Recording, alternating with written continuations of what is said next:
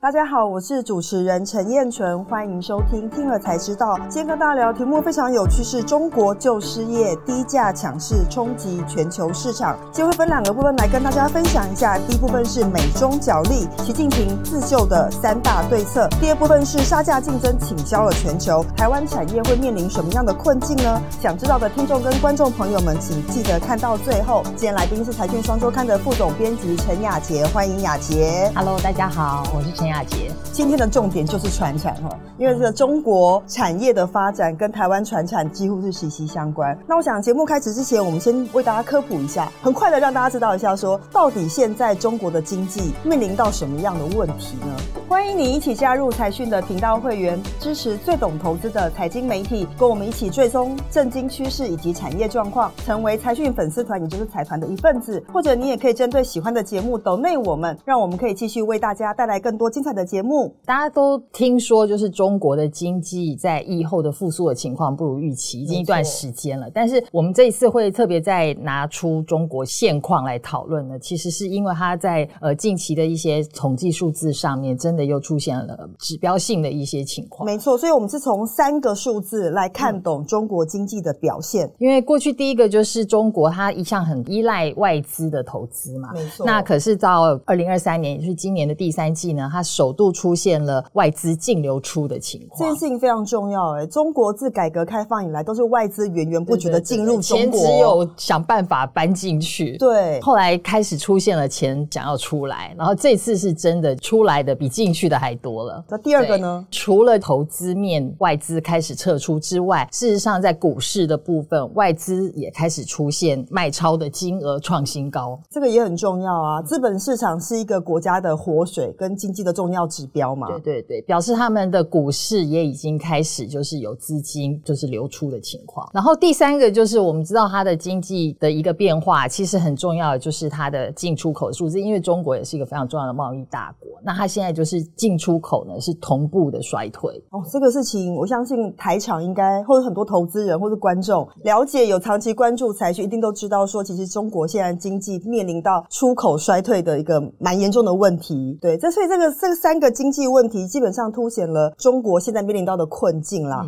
所以接下来我们就想要知道说，身为这个呃国家主席的习近平要怎么样面对这样子的事情？那我觉得有个很重要的观点就是说，我们在理解一家公司，叫理解这。家公司的老板的在想什么嘛？哈，所以我们要了解中国如何救市，就要理解习近平在想什么，他的策略是什么。那其实这次我们也分析的蛮明确，就是说他至少有三个政策方向，短期间看起来不会改变。这件事情非常重要，它影响到非常多的产业发展。对，因为现在就是呃，我们知道中国的整体经济的基本面出现变化之后，那我们现在看到资金面已经有相关的效应了。对习近平来讲，他当然不可能坐视不管，他的基本。治理这个国家的态度呢，就是他还是要顾他的国内的一些情况嘛。没错。所以第一个，他就是要巩固他的内循环。所以现在基本上我们看到，就是说进出口的贸易已经开始往下滑。那这个对不管是金流、物流什么影响是蛮大的。那它必须要让这些产业啊什么还是能够继续动起来的话，它就要靠它的庞大的内需市场。对，所以它现在就是呃已经开始把它的那个产业的能量都开始导回国内，所以就是。进入一个经济内循环的情况，是对，这是第一点。然后第二个就是我们过去几年来看到的很多，我们可以说这是一个社会主义的理想的想法，就是要社会重分配，就是有钱人不可以赚那么多，你要分给一些比较弱势的，要介入扶贫。所以就是在这种情况之下，共同富裕的概念对习近平来讲是非常重要的。所以我们看到就是过去一直以来中国的债务的部分啊，中央和地方都已经创新高了，那这个一定是政府已经没钱了，那。就要叫企业把钱吐出来，所以我们看到就是不管是腾讯啊、阿里巴巴啊，在还有一些其他比较大的民间的企业，在过去都被要求捐款了，为国贡献，对，贡献国库相当大的金额。是，那我们知道这个情况绝对不会只限定于他们自己的企业，而是凡是在他们国内到一定规模的企业呢，未来都可能会碰到共同富裕这样子的一个大帽子扣在你头上。对，我觉得这个东西我们可以稍微分享一下，因为其实非常多台厂在。中国投资设厂，他们最近都会常常接到很多关切的电话或者是询问，就说：“哎，所以你们公司怎么样啊？啊，这个污水排放情况怎么样啊？”类似对对对，美其名是来关怀你的营运情况，表示说这个表示关心哈，顺便帮你解决问题。但是我觉得这个事情就是代表说，整个台厂在中国的投资环境基本上挑战是会越来越大的，就是障碍也越来越多。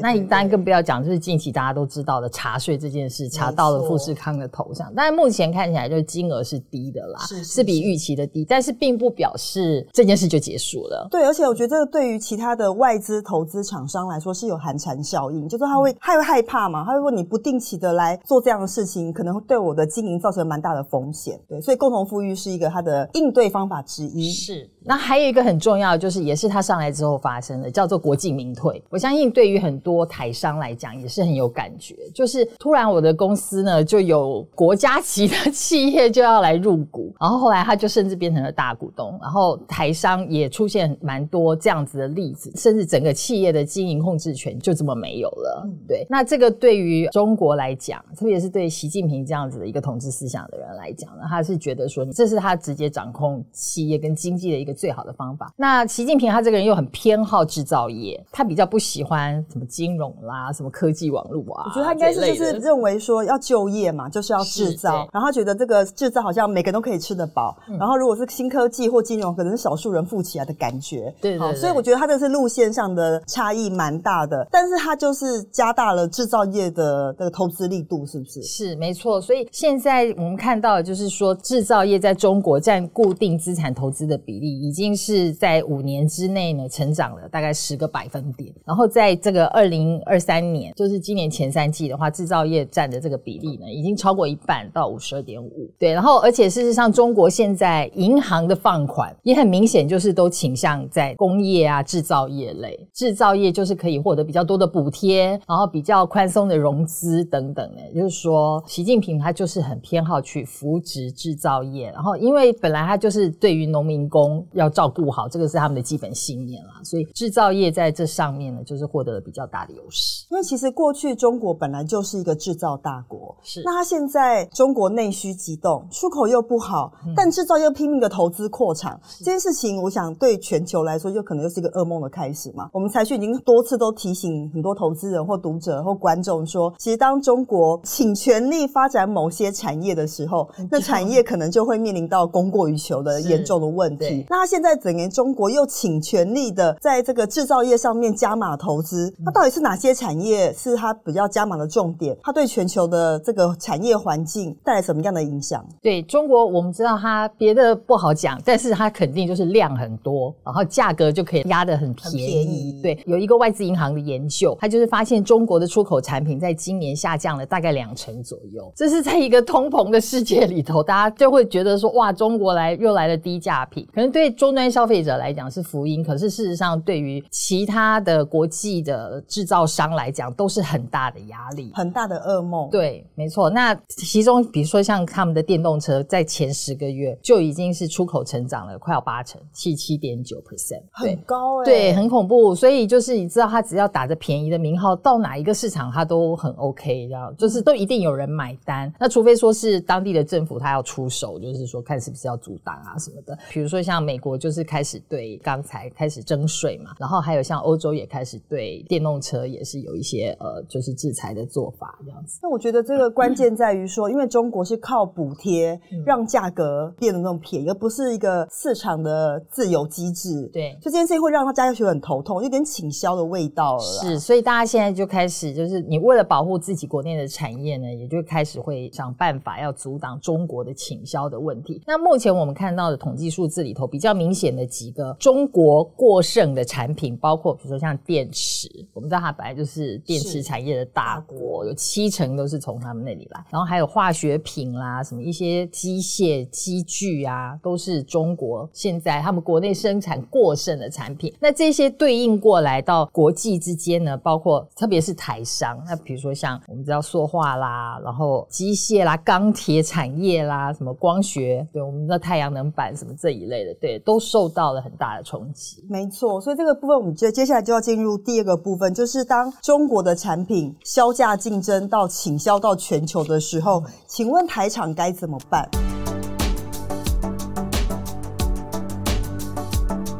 好，我我们先来讲有哪一些是蛮明显看得到的啦。第一个就是塑化，我觉得它真的是很具代表性，像我们的台塑四宝，过去是大家存股中的心头号这样子。可是事实上，台塑四宝在今年的业绩表现都不好，也就是很明显的弱势下来了。对对，那最主要就是因为中国它从二零一九年就开始推动什么炼化一体，就是他们的产业政策里面就是大量的扶植石化的产能。那这种产能一旦过剩之后，就必须开始往外倾销，没错，对。可是它这个就是会让整个需要乙烯进口的国家呢，都会因此价格被打乱。对，而且因为事实上，如果根据我们这次的统计，整个中国的乙烯以后的扩产，到它投产的时候，它是乙烯产量全球最大耶。对，这是一个非常惊人的数字哈。那我觉得其实过去大家讲说，哎，我们台塑四宝，因为我们有六氢，竞争力非常的好，塑化是产业循环股嘛哈，大家会觉得说好像哎高高低低，一下子多一下子少，但总之看起来是不错的。但那天好像这个台塑集团的总裁王文渊他就讲了，他就说这个产业循环的周期，因为中国或是因为美中贸易这样的人为因素，整个周期会被拉长。嗯，这个回过头来看，就要重新思考，说我到底该怎么样看这样子的产业循环股，它可能变得不太一样的这个周期。对其实同样的例子也发生在钢铁业，对，也是一样的道理。那钢铁业他们也是因为中国，它从二十一世纪以来啊，就不不断的扩增产能，然后而且在钢市好的时候，它特别就是会有很多奇奇怪怪的小型的钢厂自己冒出来，然后生产的就算是品质不好或怎么样，但是总之在市场好的时候，他们就是有机会嘛，有钱赚嘛，所以大家就出来做。然后一旦市场下来了，他们就开始也是往国外倾销，然后就打乱了全世界的市场。那台湾的钢铁厂呢，其实直接受到中国那边本土的行情的影响不大，可是问题是他们外溢到国际之间之后，其实整个国际行情也被拉下来。对啊，对，那所以像我们的中钢，悲惨程度可能不输给台塑四宝。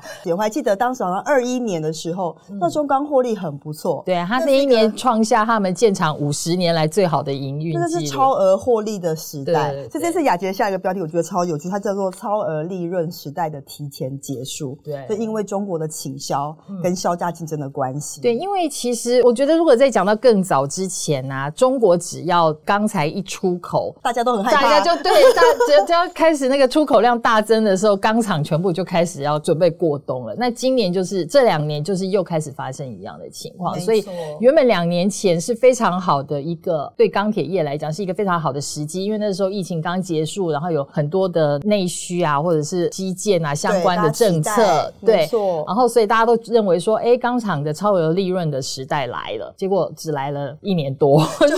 周期好快，一下子可能好的光景又一下就结束了，就是那个波动幅度变得很大，然后周期变得很短。了解，好，除了塑化钢铁之外，我觉得汽车也是蛮值得观察。虽然台湾没有整车输出，可是台湾厂的汽车供应链其实是蛮完整的。对，然后而且我们其实也有蛮多汽车供应链的零组件的厂商，对，对他们都是要不就是在中国有设厂，要不就是说中国的业务比重很高。尤其是过去台湾在零组件厂过去合作的对象，大部分都是他们的合资车企，就是中外合资的车企。但是中国在我们刚刚讲，它在扶植本土本地的产业链，还有本土的企业的这种趋势之下，其实现在他们的汽车的自主品牌反而是比较强势的，像比亚迪啊，对啊，所以就是变成说，过去这一些长期和合资企业合作的零组件厂商，在这一波里头也都会变得比较辛苦。而且我觉得比较值得提醒大家的是说，因为其实中国也在积极培养他自己的零组件供应商，所以台厂到底还有多少优势？即便你是台厂在中国设厂，也有可能会被中国的企业所取代。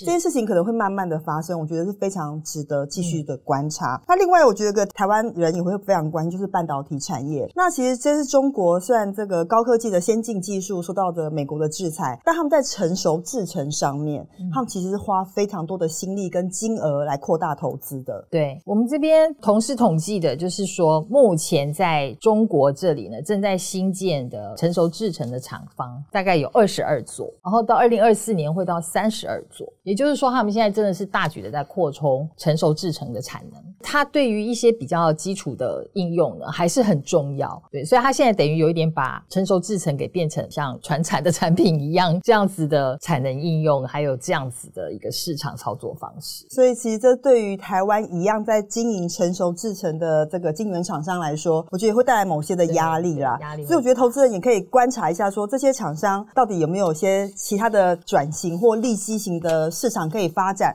否则它一样会面临到中国的低价竞争。这件事情我觉得是蛮值得注意的。所以其实其实这次我们提到蛮多船产都是过去很多投资人的存股标的。所以当整个中国在销价竞争的过程中打乱市场秩序之后，你可能要重新思考一下，说到底你的存股标的要怎么样调整，才有比较好的这个资金运用效益。嗯，那其实这次我们在这个讨论的过程中，其实我们后来也给投资人一些建议啦，就是说，今天如果你不是存股族，那我要怎么样趋吉避凶呢？给我们投资人点建议吧。我们所归纳出来的一个最简单的一句结论的话，就是你要投资中国没有的东西。对，因为如果是中国有的，它就是很可能会受到价格会有所波动。然后另外就是你要去避开中国会杀价竞争的产品。这是如果说你在选择台湾的投资标的，甚至于是我想欧美股也都是一样的道理，甚至于日股也是，也是一样的逻辑。我想台湾的呃产业蛮多元的，然后因为台湾的企业的弹性非常的高，所以其实我们有非常多利基型的公司，其实都做得非常不错，也蛮值得大家来开发跟挖掘的。那接下来我们来回复一下财团在听了才知道第一百六十三集台北市科技走廊最后一块拼图历时三十年开发农地大翻身里面的留言。财团一号我来念一下好了哈，呃 Jake 吧，北市科不知道谁在买一瓶一百万起跳，真的是有钱人 P 二九九没错。